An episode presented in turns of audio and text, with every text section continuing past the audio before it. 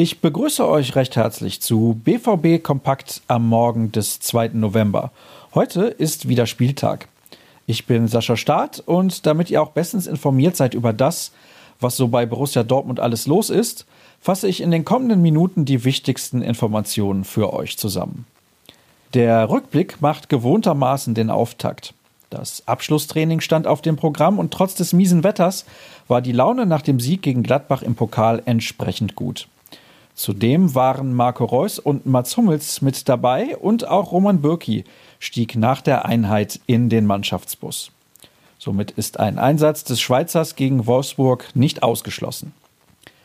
Das Spiel könnte übrigens zum 300. Auftritt in der Bundesliga für Łukasz Piszczek werden. Der Pole war zu Gast im Feiertagsmagazin des BVB und seine wichtigsten Aussagen findet ihr im Artikel der Kollegin Nina Bagel.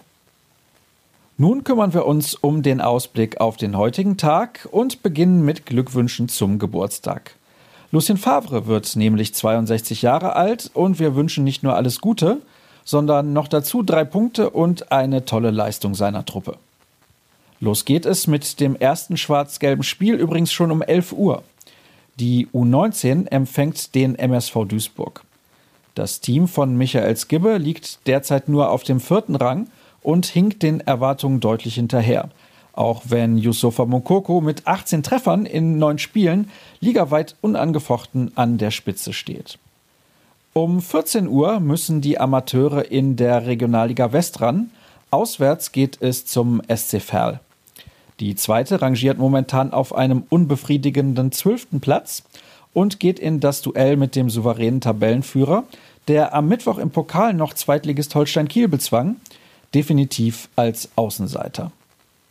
Den Höhepunkt des Tages bildet dann zum Abschluss das Bundesligaspiel der Borussia gegen den VfL Wolfsburg, das um 15.30 Uhr angepfiffen und von Sky übertragen wird. Tobias Wels leitet als Schiedsrichter die Begegnung. Aus dem Stadion berichtet für euch das Trio Dirk Krampe, Jürgen Kors und Florian Gröger. Hier könnt ihr kurz nach dem Ende der Partie schon den Spielbericht sowie die Einzelkritik erwarten. Wie immer folgen dann noch die Stimmen aus der Mixed Zone und der Kommentar. Damit sind wir für heute auch schon wieder durch mit unserem Überblick in Audioform. Ihr habt eine Meinung zu unserer Zusammenfassung am Morgen? Dann schickt sie uns doch einfach per Mail an bvbkompakt.ruhrnachrichten.de.